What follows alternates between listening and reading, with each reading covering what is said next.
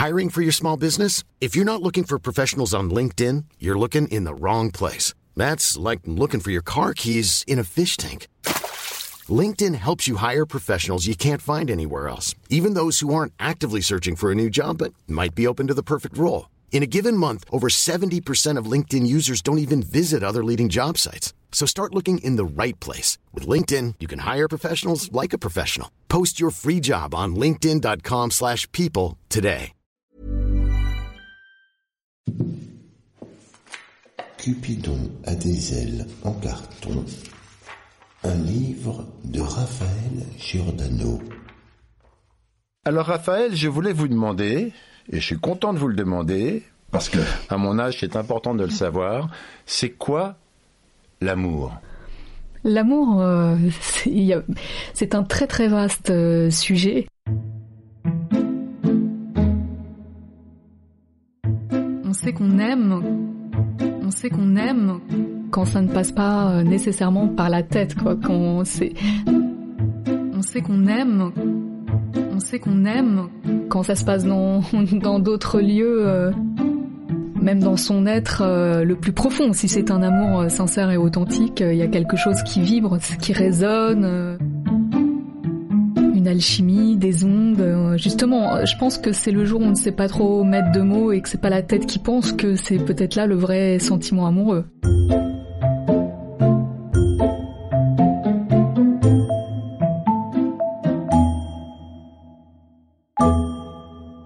Quand on fait vraiment le, le silence en soi, qu'on fait confiance à cette licorne en nous, cette intuition, euh, euh, il y a quelque chose qui sait. Et si on ne sait pas, c'est qu'on n'a pas su faire taire un, un mental trop envahissant, qu'on réfléchit trop. Mais si on fait vraiment le calme en soi, on, on le sait intrinsèquement, ce sentiment d'amour euh, profond. C'est quand même la différence avec un, un coup de cœur superficiel. D'ailleurs, je pense que le vrai grand grand amour, c'est une histoire de, c'est une rencontre d'être et non plus seulement une rencontre, euh, vous voyez, de corps physique euh, juste qui s'attire. C'est ou... pas un plan cul. Merci. On sait qu'on aime. On sait qu'on aime. On le sait s'il y a ce pétillement, cette envie, cette appétence de l'autre. euh, on sait qu'on aime. On sait qu'on aime. Peut-être, moi, ça va se traduire par l'envie de surprendre. Je passerai ma vie à faire de la créativité amoureuse, par exemple. Je, je pourrais tout arrêter et tous les jours ne faire que écrire des messages euh, incroyables, créatifs, euh, teasants, un espèce de jeu ludique, amoureux. euh, voilà, je, je passerai ma vie à ça. j'a- J'adore ça. L'inspiration amoureuse suprême, voilà, l'inspiration. C'est quand même toutes ces choses qui nous transcendent. Donc moi, je sais si je suis amoureuse de quelqu'un, si voilà, vous savez pas pourquoi il y a des gens. Vous allez essayer, mais je sais pas, l'inspiration, elle est pas là. Vous essayez hein, d'écrire un message, d'écrire quelque chose, mais je sais pas, le, le petit truc en plus, le truc génial, il y est pas, ça vient pas, euh, c'est plat, c'est c'est fade. Voilà, il y a un truc fade. Et puis d'un coup, vous savez pas pourquoi, hein, parce que c'est pas, euh, c'est pas les gens euh, les plus beaux les plus. Je ne sais pas, je ne sais pas. Il y a quelque chose qui se passe. Vous avez quelque chose qui vous a touché chez quelqu'un. moi, en l'occurrence, je pense que c'est quand ça fait résonance et écho. C'est voilà des, des personnes. euh, à la fois que j'admire, mais dont je perçois euh, une vulnérabilité, euh, voilà, qui essaye de se cacher un petit peu. Donc c'est ce mélange des gens, moi, qui m'attire beaucoup. Voilà, il y a, y a ce déclic et ce répondant aussi. Mais pourquoi ça prend Je ne sais pas. J'ai aucune certitude, moi. J'ai exploré des choses, mais c'est bien parce que je suis larguée, comme beaucoup de gens.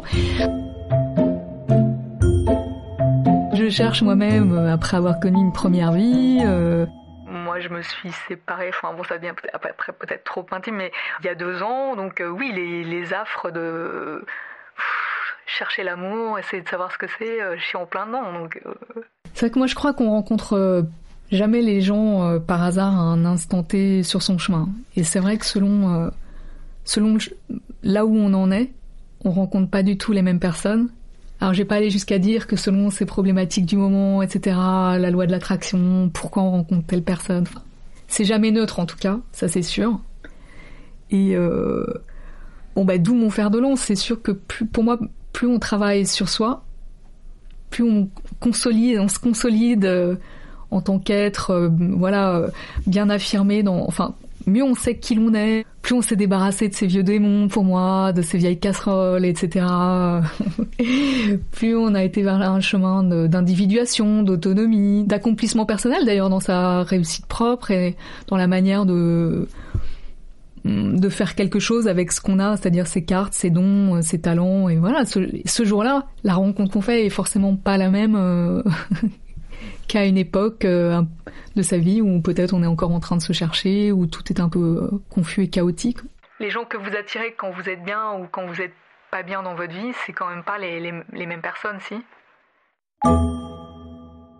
Vous connaissez les stabiles de Calder? Bon, les, les sculptures de Calder sont composées de deux parties. Ces fameuses stabiles, c'est une partie stable, le socle, et une partie mobile. Et en fait, pour moi, bah, c'est pareil. La vie de couple, c'est à l'image des stabiles de Calder. C'est exactement comme tout dans la nature, c'est l'équilibre des forces en fait. Donc moi, mon idée de l'harmonie dans le couple, c'est l'équilibre de ces forces. Et donc, comme pour toute chose dans l'univers, c'est quand on trouve l'harmonie. Voilà. Alors dans le couple, entre stabilité et mobilité, c'est-à-dire dans la stabilité, ben, je mets cette capacité à être bien ensemble, sans masque, sans phare, donc dans une espèce de, de paix, euh, voilà, et d'harmonie. Donc là, sans chercher de tralala, de chichi, enfin, sans se prendre la tête, juste être bien et être là, une qualité de présence, être là pour l'autre et vice versa. Voilà. Et la, la partie mobile me semble indispensable aussi, parce que si on n'est que dans le dans la partie le socle, la partie stable, un peu la, bah, l'assise, euh, le socle, la sécurité. On a besoin de ça, de cet ancrage et l'autre, euh, la famille, enfin le, le havre qu'on crée ensemble, on en a besoin. Mais après, s'il n'y a pas la partie supérieure qui est la partie mobile, donc chez Calder, ce sont euh, toutes ces formes géométriques, inventives, qui tournent, etc. Bon, ça pour moi, c'est dans, dans le couple, c'est cette capacité par moment Hein, pas le, pas la dictature de la créativité. On s'entend bien, hein, c'est pas mon propos du tout. Mais de temps en temps, bah, de savoir mettre cette fantaisie, de s'inventer des premières fois, d'arriver euh, euh, un petit peu à se surprendre. Alors, euh, encore une fois, c'est pas des défis fous, c'est le petit peu qui fait que c'est d'ouvrir le champ des possibles, se dessiner des fenêtres, je sais pas moi.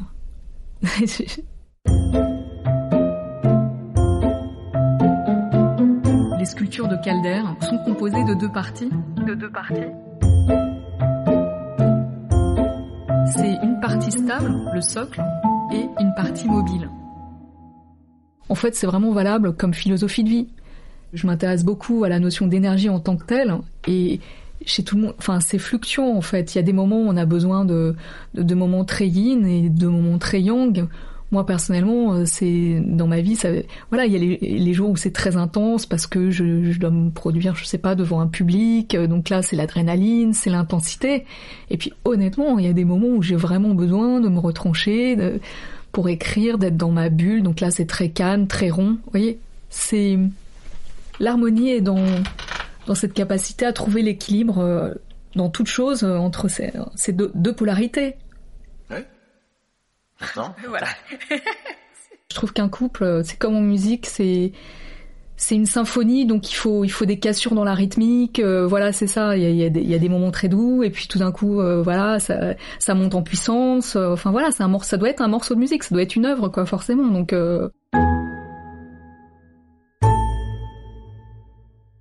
Dans le livre, il y a ce concept clé de voûte qui est l'amourability. Peut-on améliorer sa capacité à aimer?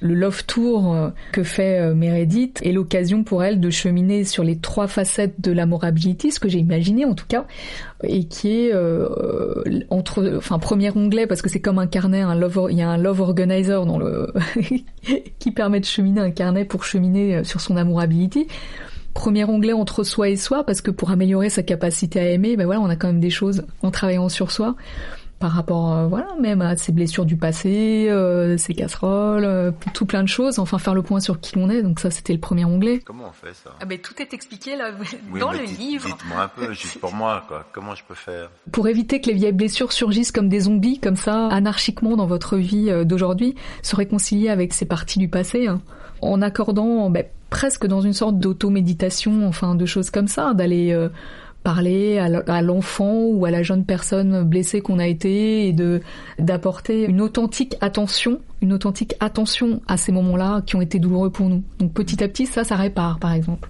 Tout ce travail de prise de, de conscience de ces moments-là qui ont pu être douloureux dans le passé. Si on n'a pas travaillé sur soi, en fait, on ne s'en rend pas compte, mais ils agissent dans notre vie d'aujourd'hui et, viennent perturber et nos relations. Euh, et notre histoire d'aujourd'hui. Quand vous êtes en couple, vous êtes très euh, je dis tout ah, Ben oui, oui, je l'ai été. Mais justement, je pense que c'est pas forcément euh, tout bon. Métaphoriquement, se mettre à poil sans arrêt, euh, bon, je veux dire, ça va, on peut quand même un petit peu, justement, préserver son image. Je crois que c'est ça peut-être qui est pas bon, c'est que on a tellement l'habitude de se lâcher avec l'autre qu'on n'a plus de retenue. Enfin, on croit qu'on peut tout dire ou qu'on peut tout montrer.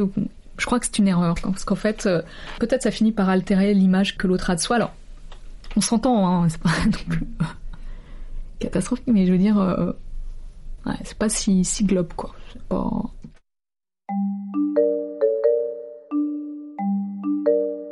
Je passe au stade 2. En anglais, qu'est-ce que je fais du coup? Bah, C'est entre soi et l'autre. Donc le premier onglet entre moi et moi, le deuxième onglet entre moi et l'autre. Là, c'est euh, l'altérité finalement. C'est euh, améliorer sa capacité à aimer, comprendre et appréhender l'autre dans ses différences, différences de besoins, différences de personnalité, euh, et différences dans ses modes de fonctionnement, parce qu'on n'appréhende pas euh, les choses de, la même manière. Dans un couple, souvent, c'est les bugs de communication, euh, on se comprend pas ou alors on n'a pas euh, su dire euh, en besoin clair et direct on pense que l'autre est monsieur ou madame Irma et va deviner euh, ses désirs et puis on en veut à l'autre s'il n'a pas su deviner quoi ça c'est quand même les, grands classiques. Alors que voilà ce qui est préconisé c'est la bonne communication. Comment je vais faire concrètement pour que ça se passe? Tout est expliqué. Mais oui mais Ça, c'était mon deuxième onglet. Mon amourability est en train de progresser d'une façon un peu terrifiante. Et un troisième stade. Bah non, mais oui, oui, non, mais troisième, troisième euh, facette, en tout cas, serait de de travailler euh, sur son rapport au monde. Donc, c'est entre moi et le monde. C'est ce que vit Meredith, l'héroïne, au début de l'histoire ce pari un peu fou quand elle lui dit euh, euh, bon ben je, je suis pas prête, euh, je, je dois m'éloigner de toi, prendre le risque de te perdre pour mieux te retrouver. C'est bien précisément parce qu'en tant que comédienne en devenir, elle ne s'est pas trouvée et elle a quand même presque un petit complexe d'infériorité par rapport à Antoine qui lui a déjà réussi. Et donc pour moi le troisième onglet c'est cette histoire d'accomplissement personnel qui est non pas forcément avoir une réussite extraordinaire, hein, c'est pas du tout ça. Euh, c'est pas avoir décroché le poste mirobolant ou, euh, ou gagner le plus d'argent possible qui fera qu'on sera une personne euh, accomplie. C'est, disons, avoir réussi euh, à, à, faire le point sur, sur ses talents, voir ses dons, enfin, et en tout cas être au meilleur endroit, entourer des meilleures personnes pour, pour, pour donner ce qu'on a à donner au monde, quoi, en fait. Et une fois que j'ai fait tout ça, je fais quoi? Ah ben là, c'est l'être on n'a plus à faire, on peut profiter, quoi. On sait qu'on aime, on sait qu'on aime. Ah ben là, c'est l'être. On n'a plus à faire, on peut profiter, quoi. Est-ce qu'on a besoin de, l'amour en fait? Ou est-ce que c'est une invention qu'on se fait? Moi, je peux pas vous dire qu'on n'en a pas besoin, c'est impossible. impossible. pour moi, s'il y a plus l'amour, il y a presque plus le sens de la vie, donc euh, je sais pas. Je, je pas. Hein. Désolée, mais moi je suis une grande amoureuse, donc. Euh. Vous parlez d'amour, mais j'ai comme l'impression que c'est avant tout une grande fusion créative que vous cherchez. Ouais, peut-être.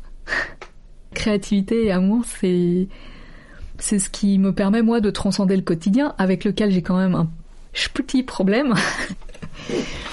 c'est peut-être pour ça que depuis toute petite, je m'évade dans l'imaginaire et euh, que soit l'amour ou la créativité, c'est ce qui pour moi permet de voilà de de transcender l'ordinaire. Mais ça ne veut pas dire que je rejette l'ordinaire. C'est toujours en, dualité et en paradoxe. Je vous laisserai descendre les poubelles s'il y a que ça. c'est pas un souci. Hein. Mais je dois avouer que j'ai pas trouvé meilleur euh, état ressource et il faut avouer que c'est dans ces moments-là que je me sens le, plus en joie, euh, la plus inspirée. Euh,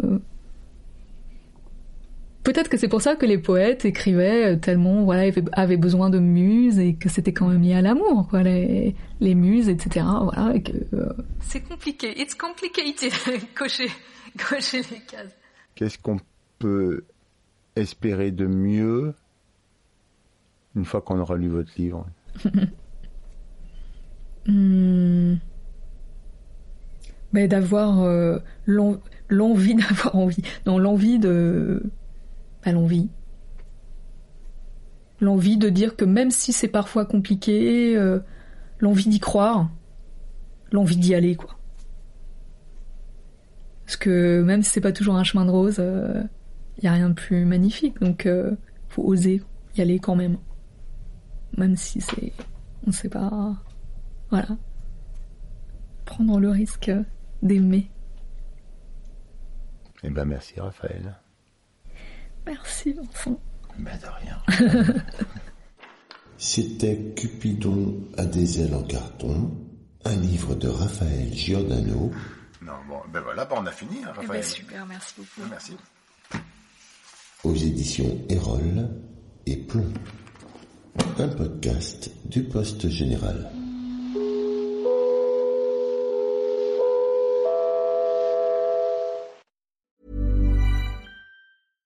Hi, I'm Daniel, founder of Pretty Litter. Cats and cat owners deserve better than any old-fashioned litter. That's why I teamed up with scientists and veterinarians to create Pretty Litter. Its innovative crystal formula has superior odor control and weighs up to 80% less than clay litter. Pretty Litter even monitors health by changing colors to help detect early signs of potential illness. It's the world's smartest kitty litter. Go to prettylitter.com and use code ACAST for 20% off your first order and a free cat toy. Terms and conditions apply. See site for details.